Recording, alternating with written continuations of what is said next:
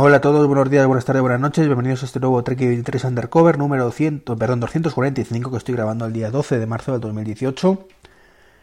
Perdonadme por la voz, llevo una mañana, aunque ya son las 4 de la tarde, eh, con mucho ajetreo y, la verdad es que estoy constipado. Ya he caído al final, estaba durando demasiado sin, sin ponerme malito y tengo la garganta tocada, así que bueno, seguro que hay alguna tos que me acompaña. Y está bastante atareado porque me he tirado toda la mañana grabando el, el vídeo de análisis y, demás del HomePod, que ya está publicado en YouTube. Podéis echar un vistacillo en, YouTube y, próximamente a lo largo de la tarde, a ver si tengo un hueco, publicaré un post en, mi blog, pues donde insertaré el vídeo y donde pondré alguna cosita más. Pero vamos, la idea es que, el, el, análisis esté como tal en el, en el vídeo. Un vídeo que la verdad es que estoy bastante contento con él. es de el vídeo que mejor me ha quedado de todos los que he hecho nunca. Así que en ese aspecto estoy contento. Así que si os gusta, ya sabéis, darle like y esas cosas típicas. Y suscribís al canal si os gusta. Que, bueno, desde que cambió YouTube un poco su filosofía con el tema de, los vídeos, pues parece ser que, que, o tienes X suscriptores o no cuentan contigo para nada. Así que bueno, tengo ciento y pico suscriptores, esto hay que mejorarlo por 10 como mínimo. Así que os invito a que os suscribáis. Otra cosa que está haciendo es grabando la segunda parte, porque al final hemos tenido que dividir en dos, de un podcast especial que, he grabado con... Perdón. Con el amigo Sansa. Y, y acerca de relojes inteligentes. Así que bueno, está, lo, publicaré supongo que entro y mañana. Ya os comentaré mañana si hay podcast de que, lo podréis escuchar también. Es un capítulo largo, además, de una hora y pico de duración. Y también yo creo que nos ha quedado bastante chulo. Así que como veis hoy estoy promocionando otros canales. El podcast largo, el de YouTube y lo que haga falta. Bueno, ya centrándome en, centrándome en un poco lo, lo que tenía apuntado para hoy, que por otro lado tampoco es mucho. Una noticia que me llegó ayer por Twitter, por, varios, por varias vías, y que me parece ayer, fue, no, el sábado. Eh, lamentable no, lo siguiente. Y es que parece ser que HM, la tienda esta de ropa low cost, bueno, low cost tiene sus precios también, pero vamos, en principio no, no, no son muy caros normalmente. HM, como digo, pues tiene a un jefe que tiene una inteligencia brutal una visión de futuro única e irrepetible. Y esa visión de futuro tan peculiar, pues la ha llevado a, dar la directriz de que prohíben el uso de pagos, o en, su caso de cobro, tanto con móviles como con contactless, en todas las tiendas de HM. Por lo que he podido comprobar, son varias las que los comentarios de que en diferentes tiendas ha ocurrido. Así que imagino que es una directiva a nivel por lo menos de toda España. La excusa es por nuestra seguridad. Así que, bueno, yo le invitaría al señor este de HM que por favor coja mi teléfono móvil o coja mi Apple Watch, mi reloj, y sinceramente, si consigue pagar con alguno de los dos cualquier producto de su tienda o de cualquier otra, se lo regalo. Ya que lo hace por mi seguridad para ver si así le demuestro que, que, en fin. Como digo, una persona muy corta de miras, que ahora haya sido esto, que no tiene ni pajotería de lo que está hablando. Y bueno, puedo entender, puedo llegar a entender que no quieran cobrar con tarjetas pago contactless con importes de menos de 20 euros, pues para que metan un pin o algo. Puedo llegar a entender. Pero me da a mí que este señor, pues no le da, no le da y debe pensarse que cuando arriba con el móvil y no mete el pin, pues es que no tiene ninguna seguridad. Entonces, bueno, pues... Qué más ¿no? Que, le demuestre que, lo contrario. Eh, la gente obtusa, pues es gente obtusa y el problema es cuando esta gente obtusa tiene poder. Tiene poder, pues bueno, pues... Ya sabéis a qué tienda no acudir mientras no cambie esto. Así que, y, lo mejor es, al revés, no, no, es no, no, no es no ir, es ir ir a pagar y cuando digan, no, mira, no necesitamos, pues toma, ala, ahí tienes, los 250 euros que me iba a gastar, dame buscar otro sitio para gastármelos. Y a lo mejor cuando haya 200 de aquí, 50 de aquí, 25 de aquí, 12 de allí y 800 de aquí, y le llegue a este Lumbreras que su tienda ha dejado de ganar pues 20 o 30 mil euros por esa política absurda, pues se lo replantean un poquito. Y, bueno, con un poco de suerte echarán Lumbreras. Porque así se quitan un, muerto de encima.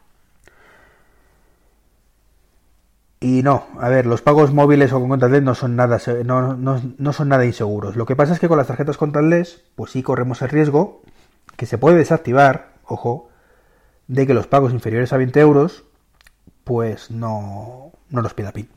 Así que si alguien tuviéramos la mala suerte de que nos roba la tarjeta y tuviéramos la mala suerte de que no nos damos cuenta y tenemos la gran mala suerte de no saber que podemos desactivarlo desde el móvil la tarjeta en un momento dado, que la gran mayoría de bancos lo, permite, o llamamos al, a nuestro banco y la desactivamos por teléfono, pues si se diera todo ese caso, pues sí podrían comprar ropa en H&M y en cualquier otra tienda sin nuestro consentimiento. Por eso es mejor usar sistemas como Android Pay, Apple Pay, em, Samsung Pay, etcétera, etcétera, que son pagos seguros que piden el PIN o equivalente siempre o deberían pedirlo por lo menos, y de esta manera pues nos quitamos de complicaciones. Apple Pay, como sabéis, no pide, no pide PIN en ninguna transacción, salvo que sea un terminal antiguo y normalmente metas el PIN que metas, funciona. Funciona, como digo, en el caso del Apple Watch, con el PIN que metemos al ponernos el Apple Watch encima, y en el caso del teléfono, pues con la huella dactilar, Touch ID o Face ID si tenéis un iPhone 10. Sencillo y seguro señores de HM, de verdad, mandar una patada del culo a este hombre a su casa una, temporada. No le despidáis, no le despidáis, que seguramente ya tenga cierta edad y luego le cueste conseguir otra cosa. Y tampoco quiere ser el mal a nadie por una mala decisión. Pero bueno, un toquecito, un reciclaje, no sé, algo para 2018. ¿Sabes? Ese año que marca el calendario. Bueno, cambio de tema. Eh, Android Wear. El sistema operativo, este que está más muerto que vivo de, smartwatch de Android, pues eh, Google lo va a cambiar de nombre y lo va a llamar Wear OS. Es un matiz importante, parece que quiere diferenciarlo de Android, pues no sé muy bien por qué motivo. Pero bueno, está bien que cambie de nombre, siempre y cuando cuando lo presenten en Android el Wear OS 1.0 o 3 o el que sea. Porque no sé si respetará la numeración o no pues que traiga cositas muy interesantes, a mí me encantaría. Y, me encantaría otras cosas porque, bueno, eh, me encantan los relojes inteligentes. De hecho, si estoy grabando un podcast especial hace muy poquito que publicaré en breve con Sansa Tweet. Y, y bueno, todo lo que sea hacer más cositas con la muñeca, yo mm, lo, recibo con los brazos abiertos. Es cierto que mi ecosistema es el de Apple y yo si no es el Apple Watch no me vale. Pero cuanto más cosas haga Android Wear, como hay algunas que hace ya muy chulas, ¿de acuerdo? Muy, muy chulas, que me encantaría poder hacer con mi Apple Watch, como actualizaciones automáticas, su propia tienda de aplicaciones en el propio reloj, etcétera, etcétera. Bueno, pues si trae más cosas que para diferenciarse un poquito de Apple Watch y Apple a su vez empieza a vender un poquito menos, porque es que el problema que tenemos con Apple es que vende más que nadie y eso a mí me, funde un poco, porque no quiero que sea el que más venda. Quiero que, la competencia la apriete y que se dé cuenta que tiene que ponerse las pilas. Entonces, bueno, pues será una buena noticia. Si, si hay Wear OS 1 o 3 es un buen sistema operativo que llama la atención de la gente y poco a poco pues lo empieza a despegar Android Wear o Wear OS en este caso. Yo, como digo, encantado. Y voy a haceros eh, ya por último el comentario sobre HomeKit. Ya hablé el otro día, tengo pendiente, lo sé, la, la review en el blog. Dije que la tendría para el fin de semana y no ha sido así. De los enchufes o los interruptores CoGeek que me compré. Bueno, hay un motivo bastante importante. Tuve unas malas sensaciones. El viernes, creo que fue el viernes, se me, se me desactivaron los, eh, los, dos enchufes, los dos interruptores, ponía que no respondían y no respondieron hasta que no los eh, quite de la, de la luz y los volví a poner. Esto no es factible, no es factible hacerlo cada dos por tres, no, no, no tiene sentido. Así que lo está observando todo el fin de semana. Me pasó dos veces el viernes, como digo, y lo cierto es que me volvió a pasar ayer. Y llega a la conclusión de que no es un problema de los interruptores, pese a que podría ocurrir, parece que es de los interruptores, pero yo creo que no es así. ¿Por qué? Porque, eh, porque esta pérdida de conexión es temporal, ¿de acuerdo? Eh, y no solo me ha pasado los interruptores, sino que me pasa también, también cada cierto tiempo, más veces de la que me gustaría, lo que pasa es que no lo había relacionado con el termostato de que tengo de, del Lyric, el Lyric, perdón, de Honeywell, que no me salía el nombre. Entonces, claro, antes estaba mucho menos pendiente de HomeKit. Entonces, de vez en cuando coincidía que quería acceder desde fuera de casa y me encontraba con que no respondía y a lo mejor el ratito pues ya respondía, con lo cual tampoco le, daba mayor importancia y, si, lo relacionaba directamente con algún problema de comunicación con la wifi de casa en algún momento dado. Claro, al ver ahora que los, interruptores me pasa también tan a menudo, pues claro, ya el mosqueo eh, empieza a ser mayor. Así que no sé si es un problema de la wifi de casa, del router, de la red de 2,4 GHz que es a lo que van todos estos dispositivos, si es un problema de, del protocolo de HomeKit que utiliza. No lo sé, es como si cada cierto tiempo dejara de tener comunicación y al cabo de media hora o una hora vuelve a tenerla y así otra vez un buen rato hasta que vuelva a ocurrir. Entonces, eh, viendo el panorama, ya digo, puede ser un problema o de... Me pasaba de hecho también con el... ¿Cómo se llama esto? Con el altavoz que tenía anteriormente, bueno, lo sigo teniendo en la habitación hasta que lo venda. El Zeppelin también tenía algunos problemas de conexión wifi de vez en cuando.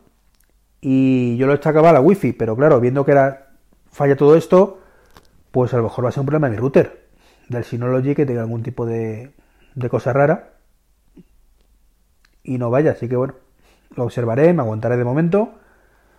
Eh, de momento tengo en casa además dos enchufes ahora domóticos, estos de Kogik, los probaré también en profundidad y, y bueno, escribiré un post conjunto de todo un poquito con un vídeo y, y demás, ahora que me aficiono a hacer los vídeos un poquito mejores si la respuesta es positiva por parte de los que lo veis, por supuesto. Y, haré toda la, review conjunta. Pero lo que sí os puedo decir es que estoy encantado, de verdad. Encantado es decir poco.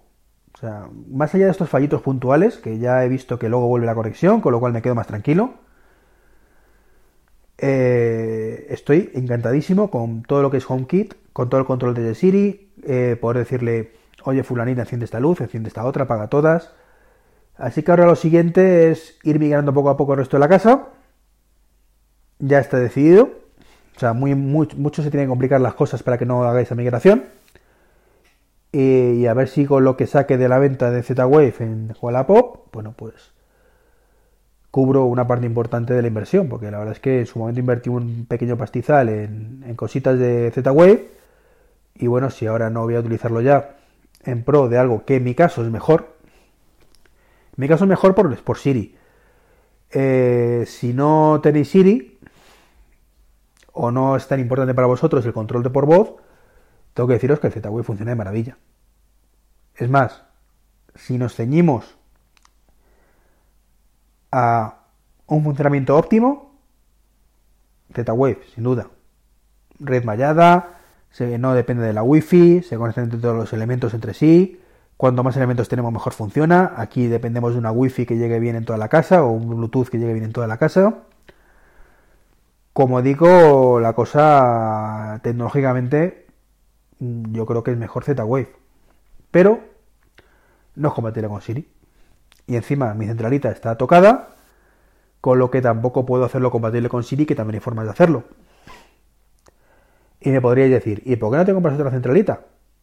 Pues sí, sería una opción El problema es que si me compro otra centralita y sigue fallando, pues sería un pan como unas tortas. Pero bueno, es una, es una posibilidad, lo que pasa es que es una inversión bastante grande. Una centralita son como 300 eurillos, más o menos. Y aunque es cierto que me voy a gastar más en poner el resto de la casa, pues lo voy a hacer progresivamente. Las centralitas son 300 euros sí o sí de golpe.